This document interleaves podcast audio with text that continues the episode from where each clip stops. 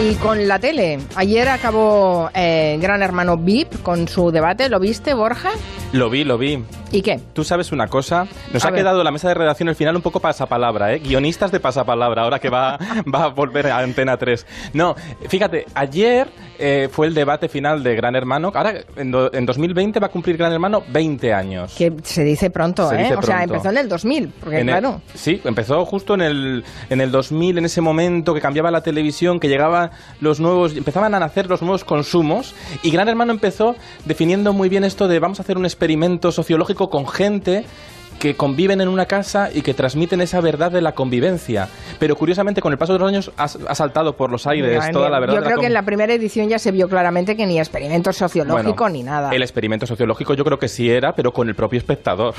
20 años aguantando. Somos el país del mundo que más ha- ediciones sí, de, sí, de porque- Gran Hermano ha Sí, pero en realidad no tiene nada que ver con, con el comienzo del programa. Ahora mismo es, una, es un sainete, un artificio. eh, lo último que transmite es esa verdad de la convivencia. Ahora es un vodevil en el que los concursantes que van saben muy bien a lo que van. Van a, crear un teatrillo. Y ayer quedó en evidencia ese teatrillo porque empezó el programa, el debate que estaba grabado. Pero ellos que intentaron hacernos creer en el minuto uno que era en directo. Y Jordi González, el gran Jordi González, preguntó a Dara, la ganadora, preguntó que qué tal esta semana. Pero claro, no había pasado una semana y les pillamos. ¿Tú te acuerdas? ¿Tú te acuerdas lo que hiciste la noche que ganaste? La noche del jueves de la semana pasada cuando ganaste. ¿Te acuerdas lo que hiciste al salir de la tele? Ayer no. Pues no. Ay, sí. que ya en la televisión sí. de hoy así es grabado. No hace falta mentir al espectador. Se puede decir que está grabado Es y ya mejor está, decir, ya, ¿no? ya la gente sabe que los programas se graban y además estamos en Navidad y bueno, se falsea un poco. Gran Hermano, aunque lo intente, ya no es un programa sobre la verdad de, de los seres humanos con sus miserias ajenas ¿no? y todo esto, ¿no?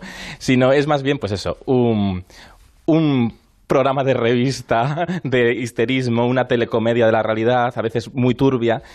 Y yo creo que por eso mismo han funcionado también los programas con niños en la televisión. ¿Por qué? Porque los niños no tienen filtros, transmiten esa verdad que los programas, los adultos en televisión lo han perdido. Esta noche, por ejemplo. Pero no hay ningún gran hermano infantil, por Dios. Por suerte. No, por Yo lo he pensado. Sería tremendo. ¿Te imaginas No, no, no. Gran Hermano No, no. Kids? Es imposible, es imposible. No. Eh, em, lo que sí son es la voz Kids, por ejemplo. La voz sí. Kids, que ha sido, que fue eh, un, un- Esta noche es la final, Esta además. noche es la final. eh, Antena 3 ha partido la, la final en, do- en dos vueltas, digamos, y hoy termina. Y, por cierto, irá de invitada una chica que también aparece, que nació en un talent show, en Operación Triunfo, Aitana.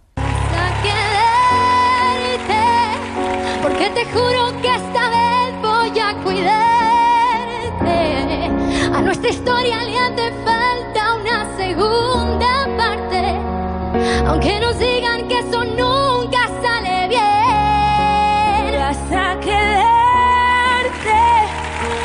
A mí me gusta mucho Aitana. Aitana tiene mucha... Es una artista transparente. maneja muy bien... Creo que tiene una carrera de largo, de largo recorrido, Aitana, porque tiene esa... espon- entremezcla muy bien esa espontaneidad de la ingenuidad. Esto que, tiene, que es tan importante. en Y a los niños les gusta, ¿eh? También, Sí. Hay muchos que están enganchados a Operación Triunfo Claro. y que ahora siguen en La Voz Kids, por ejemplo. ¿no? Claro. Porque los programas estos en los que se ve a gente joven o niños cantando atraen mucho la atención. atrae mucho la atención. Y fíjate, en Navidades siempre la, televisión, eh, bueno, guardaba un hueco para los niños. Recordamos los programas de aquellos del 1, 2, 3 que hacía Chicho Valle Serrador, que en Navidad había varios especiales que los adultos dejaban de participar y participaban los pequeños de la casa. Era muy, muy gracioso verlos, ¿no? Ahora mm, ha cambiado un poco porque ahora tenemos a niños protagonistas de programas de adultos todo el año.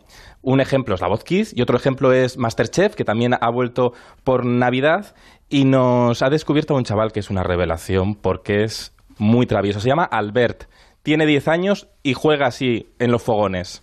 Espero no coger obesidad porque como estoy un poco regordete, ¿Haces ejercicio? Un poco. ¿Y cómo te alimentas? Como variado, algunas veces tomo chocolate de vez en cuando, algunas en cuando, patatitas. A ver, días. pero esos son los de vez en cuando. Pero lo tomo verduras, fruta. ¿Cinco piezas de fruta y verdura al día? Bueno, igual tres o cuatro. Cinco. Es que Es gracioso este niño, Mira, sí. este niño, ¿sabes, sabes lo que pasa? Que ahora en los programas de niños mm, jugando en realidad como si fueran adultos, al principio nos hacían mucha gracia, pues eso, porque eran pura llaneza, eh, pura ingenuidad, pura candidez infantil. Pero claro, ahora estos niños ya han crecido. Este niño, Masterchef Junior, lleva siete ediciones. Este niño ya ha crecido viendo Masterchef Junior.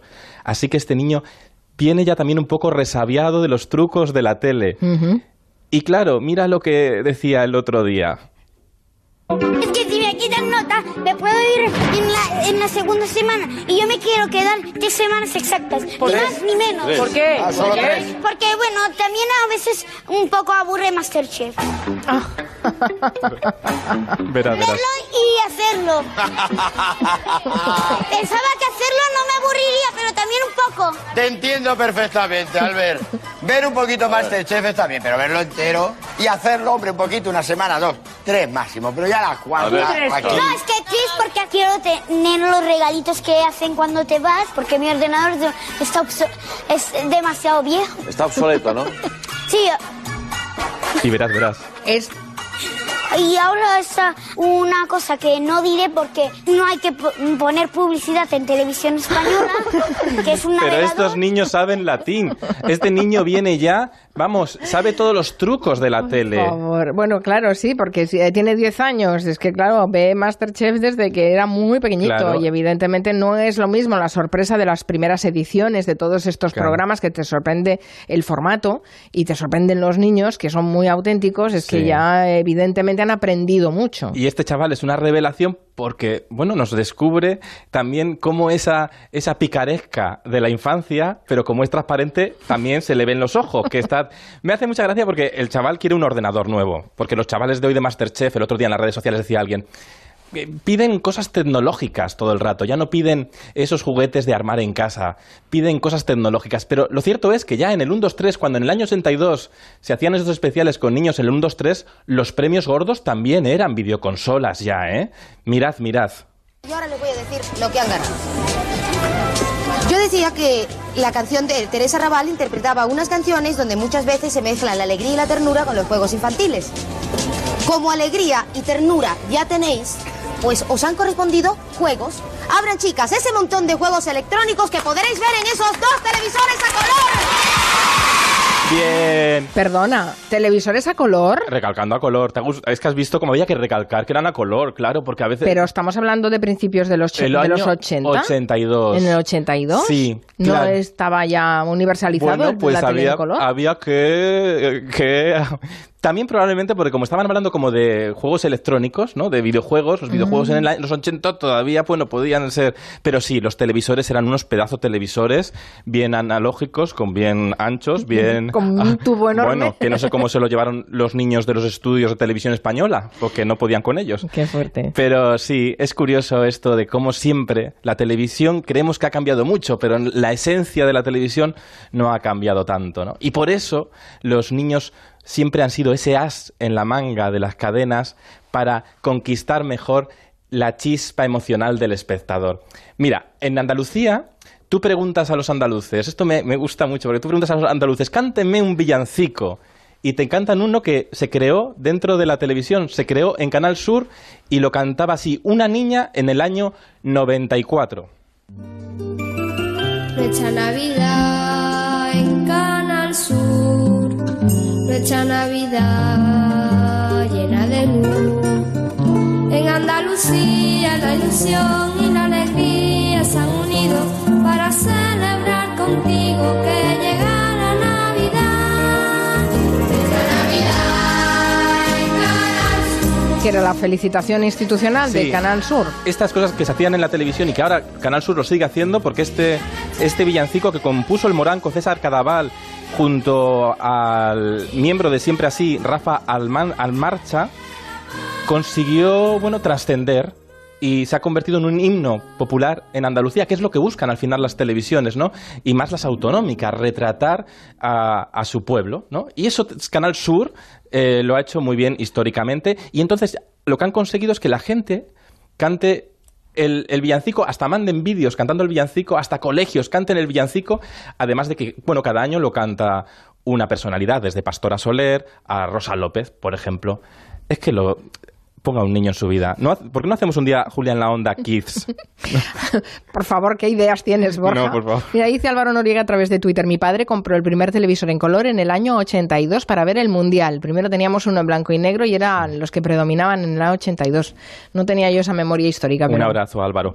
Pues vamos a recordar, a ver si acord- os acordáis de esta canción, que fue el primer niño más pequeño, más pequeño, más pequeño, que los padres explotaron un poco de plato en plato y fue superventas. A ver si acordáis de esta, esta canción, a ver, a ver.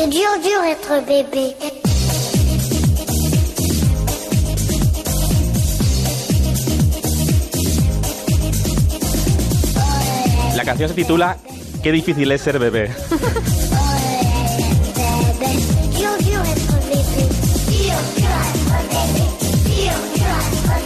No lo recordaba. No lo recu- bueno, pues en el, año, en el año 92 esta canción fue un hit. El niño iba a todos los platos a hacer el playback. Tenía solo cuatro años. Ay, pobrecito. Y bueno, pues fue el primer, en el récord Guinness entró como el más pequeño superventas. Es pegadiza la canción, ¿eh? Cuatro años, esto es precocidad, ¿eh? Eh, luego de, de adulto ha terminado, ha ter- ha- terminó participando en la isla de los famosos en Francia. ¿Ah, sí? Sí. ¿Ya se de la pista? ¡Ay, qué Ay, fuerte! sí, sí, sí. Pero este año en, eh, en España también ha habido un concursante de un Got Talent Sí. con tres años, todavía Con- más pequeño, Con ¿eh? hemos bajado, hemos bajado el nivel con tocando el tambor y ha ganado Got Talent. Hugo se llama, Hugo Molina con su tambor. Siempre al lado del padre también, ahí tocando. Es que claro, ya cada vez necesitamos más y cada vez con los niños necesitamos más pequeños, más pequeños, más pequeños. Ay, no sé dónde iremos a parar. En fin. Bueno, Borja, te espero el lunes, ¿eh? El lunes estamos aquí. Un beso.